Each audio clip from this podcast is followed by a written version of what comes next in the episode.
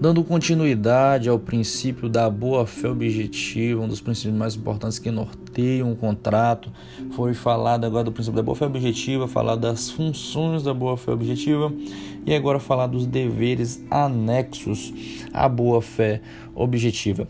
Os deveres anexos, eles são regras mínimas de conduta. Eles não estão propriamente ditos é, é, no contrato, mas eles rodeiam, eles circundam, eles gravitam em torno do contrato, tornando é, de suma importância. É, alguns doutrinadores vão falar que os deveres anexos são é, os deveres de informar, de dar segurança, lealdade, compromisso, cooperar, é, proteção e ajuda. Eles estão em torno né, do princípio da boa-fé objetiva, como já foi falado, o qual eles estão nos contratos. Né? É, o conjunto desses elementos eles criam deveres para as partes de realizar o um negócio jurídico, qual seja o contrato.